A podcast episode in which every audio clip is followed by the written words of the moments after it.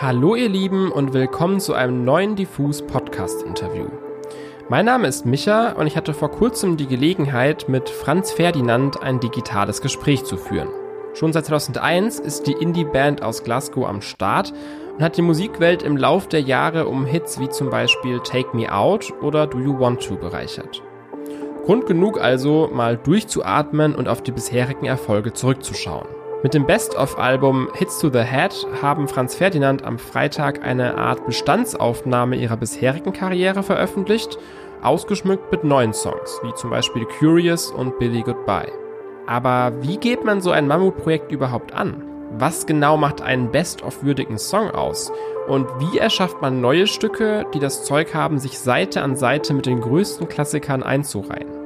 Diese Fragen und viele weitere habe ich mit Sänger Alex Capranos und Bassist Robert Hardy geklärt, also viel Spaß beim Hören.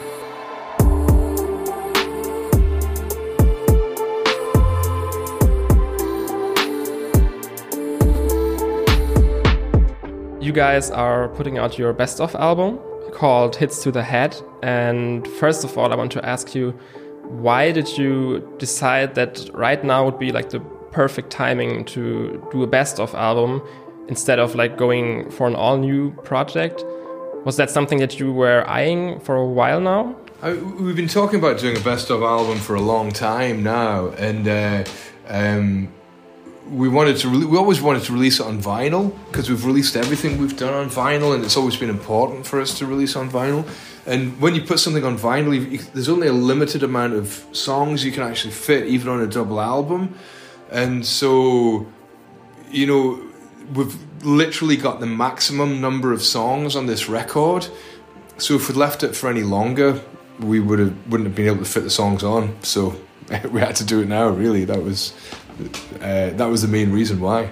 So, and how do you feel putting out that best of album? Because I'm sure it feels maybe very emotional at times, and you, you also must feel very proud looking back on all your accomplishments. You know it, it was really nice to hear all the songs together. It was the first time I'd heard all the songs in one kind of unit like that, and uh, it, it, was really cool. Um, I really enjoyed it, and um, it was nice to sort of hear the cohesion. You know how it all sort of, it flowed surprisingly smoothly. You know, like and because all the songs come from quite disparate moments in our lives, but they all sit very well together on one record. Um, but yeah, it was emotional as well. What about for you, Bob? Yeah, I enjoyed um, I enjoyed getting the artwork together. Actually, like the the uh, inside the, the booklet and on, on the vinyl. when you get the vinyl, you'll see it's like it's like a gatefold. Um, and Alex and I sat in a, uh, in a together in in, a, in a, an office in London and sort of we're getting all the getting all that stuff together with uh, our designer friend, and it was a very enjoyable process. Um, yeah, it just kind of like it feels like a nice um, taking stock of you know of what's behind us uh, and sort of clearing the table uh, so that we can then get ready for the next course of new music. But speaking of new music, that's a very good point because I'm sure that you guys plan to put out new music as well. And is it also like a little fear of, of having like a best of album come off like, hey, we're done. This is our best work. And now that's it. There's never going to be anything that's going to top that, you know? Well, no, because like I, I think there's two different types of best ofs, aren't there? You know, like there's um, like there's the best of that happens when an artist dies. Like like I, have got to think of the best ofs that uh, happened for me when I was a kid. So like my parents had the best of John Lennon, which was released after he got shot. And so like that's a very final best of. He's not going to be making any more fucking records because he's dead, you know. Um, and so there's best of like, like that, which are like when you look back and there is no future. Uh, or there's a best of like the other best of my parents had was Queen's Greatest Hits, and it was just called. It wasn't called Volume One. It was just called Queen's Greatest Hits. But you knew that they were making new records, and there was going to be new things on there. Like, um, um, I think probably the last thing, thing on that record is Flash Gordon, maybe, and. Um, uh, and then very soon they'd done Radio Gaga and uh, I Want to Break Free and we're basically working on volume two, and that's what we're doing now. We're about to start work on volume two. That's beautiful, yeah. And I think it's a very fun and sweet reason that you just wanted to stay true to that uh, vinyl thing and just wanted to put put as many songs on it as possible. Yeah, so, I, I, yeah. I, mean, I love vinyl. Like, like it's it's always been a big thing for us. And I remember when we released our first single, "Darts of Pleasure," and and it had um, uh, "Shopping for Blood" and, and Van Tango on it. And I remember getting the 12 inch and coming back with it and just being like, "Fuck." This is amazing. Yeah. Like it's such a great feeling, and I still get that, and I can't wait to get the hits to the head records because it's gonna feel really good. And, and and like Bob was saying, the artwork looks great. I'm so happy with the artwork, and I can't wait to see how it looks as a physical object. And I think that's the way I'm seeing it because you know, we live in a, a, a, an age of streaming and playlists, and anybody can put their own compilations together. But this is a different thing. I see this as an object. It's something that you hold in your hands, and that you then yeah, I love that record player, everyone, and also works as a playlist as well if you want it to. Yeah, but it's very haptic and very material, and you know, like I did that. That's my yeah, product, basically. Yeah, yeah, exactly. Yeah, that's a great that's feeling as an artist, eh? but also as a fan. Like I, I, I love picking up an album from a band and going, "Oh yeah, that's that's solid. That's really good." But uh, speaking of the art style, which you both mentioned uh, already, I feel like the, the artwork for the best of and also for the new singles that you put out, like that artwork very much goes back to your roots and, and like it really stays true to that classic Franz Ferdinand look. So I was wondering, how did you initially end up with that art style for the new best of, but also for your first few projects? Because it reminds me in a way like of some billboards or, or, posters that you would see like way way back in the day like 20s 30s maybe I mean, it, to me, it's like the classic Franz Ferdinand style, uh, and and the inspiration for us came from the uh, like a few places, but mainly the constructivist art movement in Russia, um, uh, from Dada and from Bauhaus. Um, and but particularly the constructivists and, and that very bold geometric uh, movement uh, that has a limited color palette. That um, it started as like kind of like an avant-garde art movement, then quickly got um, taken into uh, use as propaganda. It was like propaganda art form, but that's not. Even though it was used for that, ultimately, it, it, it's not what the initial intention of it was. It like it, it's it was pre-revolution when it started, and it was kind of a, a rejection of everything that was uh, decorative of the 19th century and, and, and making it brutal and straight ahead and direct. And I think what I saw in that visual style represented what we wanted to do in our musical style. You know, like like something that was very bold and simple and almost geometric in, in its sound. Yeah, now, now, that, now that you say it, I think it's it's really fitting because it's very direct. You know, like you you know what you get. Yeah, yeah, I love and that. Also, like like the, the idea of there being no unnecessary decoration. You know, like like uh, um, like if you think of. Uh, Victorian artwork, or like or, or like yeah. uh, a Victorian living room. I think of one like with with lots of excessive uh, detail, and uh, that was kind of like a rejection of that. And I guess that's what it was like for us as well in terms of our production and the way we made the records. I think when we first started making records, it was the time just after Pro Tools had first come out, and a lot of bands were putting in to my ears too many details, like too many layers, like just stacking things up and stacking things up. And we were kind of rejecting that and making it as simple and as bold as possible. Yeah, I see.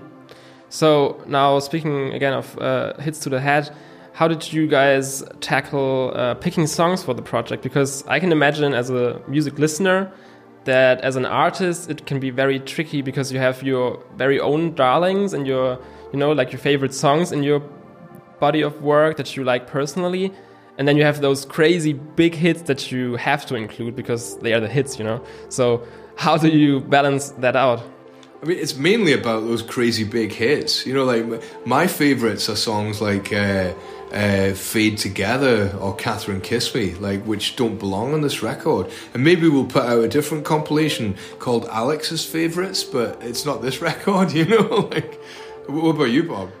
Yeah, I think we went about it the same way we would select. Uh, we would write a set list for a festival. You know, it's kind of the the bangers, the the ones that make people dance the most. Yeah, actually, it's, it's I mean, it's largely informed by touring. I would say um, the set list. Speaking of like, like those crazy big hits, uh, what do you think? What makes a hit song for you? Can you tell initially when you write it, or when you are done producing, or is it maybe something that comes with time when you see the fans react to it and when you get the feedback?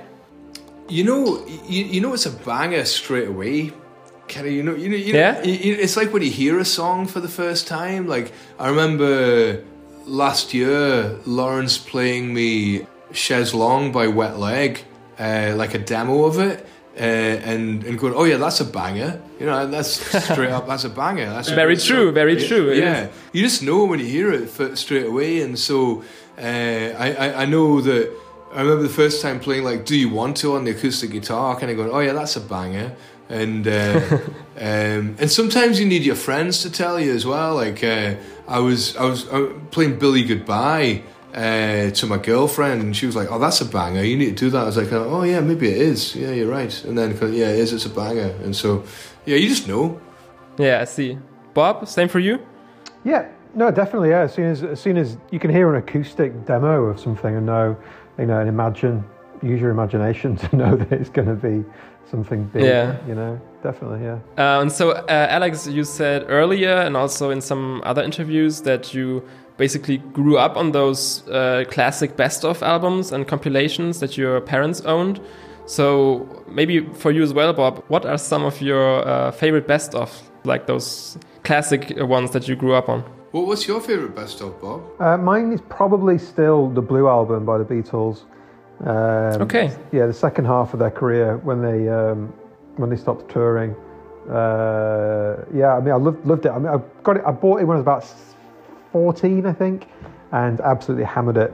And um, still, lo- still love it. So many great songs on it. I, I'd say I've got many favorite best of albums, but because Bob's mentioned that one, I'm going to say mine is the Red Beatles album, like the sort of like the early part of their career. I think the last song is Paperback Writer, so it's like between. So it's obviously between Rev- Revolver and uh, Sergeant Pepper.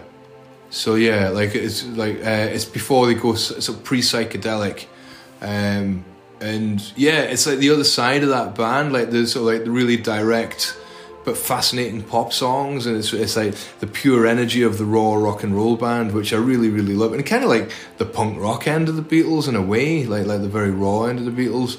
Um, uh, but I particularly love it because it was just always on the record player when I was a kid, and I've just got really good memories of jumping up and down on the sofa listening to those songs. But it's interesting that you both both picked those uh, Beatle Beatles albums, but very very different albums. Yeah. So um, aside from your greatest bangers and hits, uh, the album will also feature a bit of new material. And so when you were producing songs like uh, Billy Goodbye and Curious, was it a challenge for you? Was it difficult to create something that uh, would tie in with the rest of your discography? Because uh, you have to walk that line between like trying out new sounds and you know doing something different and new but it also has to be cohesive with your other work and it has to be able to stand like side by side those all-time hits you know Yeah, I mean the thing is like like whenever you do any single, it's it's never the first song you write. You know, like, like you always write a whole bunch of songs, then and then it's like, oh, that one's a great one. You know, like and it was the same for these songs as well. They they weren't the first songs that we wrote. There was a whole bunch of songs, and then from that collection of songs, we said, oh yeah, those two are really catchy. They they they feel like they belong on this record, and so. um you know, like uh, I'd written a song that was very esoteric called Hawk versus Magpie, but I don't think that would be on this album because it's it's too out there it's too out there. You know, like that's that's maybe it'll be on a record sometime, but it's not going to be on hits to the head because both Curious and and Billy Goodbye, they're you know they're bangers. You know, they're really immediate songs. They're really hooky, and uh, they belong on an album like this. So um, yeah, and that doesn't mean those other songs aren't great songs. It's just they're a different type of song. And so, speaking of Billy Goodbye, uh, I think that's a very interesting piece, especially sonically, and because there's like there's so much in there, and there's those very analog and classy sounds, but then again, like quirky synth bits and everything. So, how did you put all of that together in one song? Because it's it, it feels very layered, you know. Yeah, it, it also really goes between worlds, and it, it changes key all over the place, and like it really kind of goes and I, I guess like I, I wanted it to, to, be very immediate and like like super catchy, but also really disorientating at the same time. So like and and to like kind of surprise you and like go to places where you so like to make you think you are getting one thing and then actually deliver something else once you, you thought so once you had your expectations of what the song was for it to turn into something else all the time also when we were talking to stuart uh, Stuart Price, who was the producer, about how we wanted to mix it and how the sort of sound that we were going for. We were talking about how we really wanted to, um, because the song is is is about sort of like interestingly like similar to the album like like it's about retrospection and looking back and looking back over a friendship and also looking into the future as well and so to be unaware of whether you were talking about the past listening to the past or to the present or to the future and like having it confusing. And so the way we did that was like we recorded it in a very classical sort of way, just the band playing live, and then these other elements we added into it to make it sound, to confuse it, to make it sound like the future and, and the past simultaneously.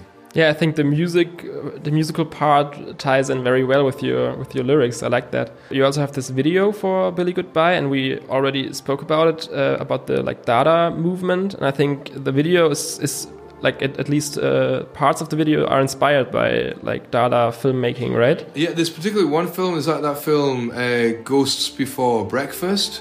Um, uh, and I always loved that film and uh, again, when you look at it, it's quite a shocking piece of filmmaking. Like it's it, it's so kind of like uh, brutal and kind of like uh, I was going to say violent, but I don't mean violent as in depicting violence, but just the way it's cut together uh, is really really kind of shocking still, and I loved that and. Um, yeah, I, found it very inspiring and and kind of against everything which is what a lot of pop music videos became, which is like super slick, like and yeah. very like if you think of like how um, we live in a world where every image is put through a filter and uh, um, made as clean as possible and made as kind of like uh, as uh, aesthetically easy as possible. You know, um, I kind of wanted to it's do. very accessible. Yeah, yeah. I wanted to do the, the opposite of that with this video and like like make it something that was that was quite visually violent, you know, like and and and quite uh, beautiful in its ugliness. You know, like it's quite uh, and it's something you don't really see very often. Like everything looks too sweet to my eyes nowadays. Like like if you scroll through Instagram, it's just like fucking hell. It's like it's like chewing on a bag of Haribo. that's a, that's a great image. I like that. Yeah, and I really like uh, like the I think the video. It also has that thing where it's really unpredictable. Like uh, same with the with the song. Uh, you, you never really know what's gonna happen in the video, and then there's something like flying in the background, and people are running around. Yeah, yeah. It, it was actually uh, an interesting experience making it because that was the first time that I'd been in a room with lots of people uh, since because of the pandemic situation for a long time, and I think a lot of people in that room were like that as well. So there is there was a genuine sense of whoa, my God, we're here with people, and like it, it felt definitely felt like an experience. Yeah, kind of overwhelming yeah, after those two, yeah. two years of isolation. Yeah, yeah, yeah, right. And so, in the last few years, your band has also undergone a few changes, and uh, I wanted to know if, like, how has that been for you as a group? Do you feel like everything clicked between you guys and the new members because there's been uh, some exchanges, some additions. I mean, it's funny because like like uh, Dino and Julian, they don't really feel like new members anymore, do they, Bob? No, I mean that's Julian started playing with us in 2016, and uh, and then Dino in 20 well end of 2016, beginning of 2017, it's been it's been a nice experience, you know, like adding, like so so when we went in to do all Always Ascending, uh, and when we went to tour it, having Dino and Julian there was brilliant because it was they'd never really toured that much internationally. Dino had done a little bit, but Julian hadn't. So it was kind of like seeing everything with fresh eyes. It was like living through them a little bit. So we'd be going back to places we may have played, you know, half a dozen times, but it was their first time, so it felt a little bit like our first time, and it really added a really nice energy to the touring. Yeah. And similarly with with Audrey joining uh, last year, going into the studio with uh, with her, she you know she it just felt like a new lease of life for the band. You know, it's kind of like it, it felt new again in a in a really positive way. Um, and yeah, it's been it's, so it's been overall a positive experience. You know. Yeah, it's good to hear because I think you know it's a very huge and important step, like adding or exchanging band members, and it, yeah. can, it can it can work really well. But uh, if it doesn't, it's it sucks because you you're stuck with, with, with those guys for the next few years or the next steps of your career Oh, no, at least. no, I- and if it wasn't working, we'd get rid of them. we wouldn't. we- we- well, I think it's more like we wouldn't. We wouldn't have asked them if we didn't have an inkling that it would work. You know. Uh, Yeah. So yeah, it, was- there's the, um, uh, that's the thing when, when Audrey came in uh, to rehearsals. Within like like three minutes, you know, of like playing with her, it's like, oh shit, this is really good, you know. Um, yeah, But yeah, no, but you're right. I think that it is kind of like the social side of, of um, being in a band and like the, the personal relationships are the most uh, important and the hardest to get right as well. Like, um, and when but when it does work, it's it's brilliant, and it really that's what really propels and makes a makes a band something takes it to the next level. You know, it's kind of like, and I think it's com- it's very obvious from an audience point of view as well. When you go and see a group of musicians, if they're a cohesive group on stage and they're enjoying themselves and enjoying being together, then you can just tell. You know, and you can hear it on records as well. When um, For when- sure. when bands are like you know are, are like a cohesive unit um, and enjoying themselves. I'm really glad uh, that worked out for you, and I think uh, you've been really like thought thoughtful with your uh, process of picking those new members. And so uh, back in 2015, that's that's actually something that uh, the like my my coworkers wanted me to ask because we have some fans here. And so uh, back in 2015, you did your record with Sparks as FFS. And so, is there any chance that FFS will at some point come together for another album or some musical project of some sorts? Um, I, I really enjoyed making a collaboration, but what was really cool about the FFS record was it was a total surprise. You know, nobody was expecting it at all. So I think the next collaboration we do, I'd love that to be a total surprise. Yeah, it's, it's nice to surprise people. Whereas I think if we just got FFS back together, it wouldn't be a surprise at all. Yeah, I I mean, it was su- it was such a one-off thing. That's what made it feel so special and gave it that energy. I think. Yeah, you can't just keep repeating it, repeating it. I don't think. I see. I will. I will tell the sad news to my coworkers. But maybe, maybe some, maybe some other surprise uh, project T- with t- some tell the other next one would be artists. even better. Okay, okay, well, I'm glad okay. they enjoyed the record. That's cool. Yeah, for sure. And so, aside from putting out the album and uh, like the best of album, uh, are there any other plans that Franz Ferdinand does have in store for us going into 2022? Yeah, I mean, we're, we're, writing and recording at the moment, so there'll be another album and more songs. And I get, I get, I mean, this is the thing I don't know at the moment. Like, is it going to be an album or is it just going to be songs going out? Still working that out at the moment. And of course, touring. You know, we're going to be playing, and it's been so long because of the pandemic and all that stuff. So, uh, um, can't wait to be back on the road. And we're planning to come to Germany. And you know, it's in April, and that feels like it could happen. I'm going to touch Yeah. some wood and cross my fingers and everything, but Shaky. you know, I, I'm going to still remain positive and, and presume that it's going to happen. So, yeah, I can't wait to see you all then. Yeah, for sure, because Franz Ferdinand is a band that's very much made for, for touring and for live music and the whole experience surrounding surrounding the actual songs. And I, I like, I hope for you guys that everything is going to work out. I mean, the live thing's such a big thing for us. Like, like we're very much a live band, and you know, like like there are some bands you feel like, kind of like, oh right, they do their thing in the studio, then they do an approximation of it live. But no, our essence is like as a group of performers, you know. And I think you, uh, like, to me, it, it sounds like uh, listening to your music. I think it sounds like you think of the live situation as well when producing and writing and recording, right? I mean, it's true, and also uh, for all of our recordings and at the heart of all of our productions, there's always a live performance. Like in every record, there's the sound of the four or the five of us playing together as a band. But I'm glad to hear that there's going to be new material, new best of material, ho hopefully. Yeah, yeah, we're going to start working on volume two. Yeah, I think there's enough. There's enough stuff in your discography to to do a volume two already. All right. Yeah. Okay, so that's it from me. Um, I'm looking forward to your tour and uh, have a nice day, you guys. Yeah. Thanks, Micha. Thanks very much.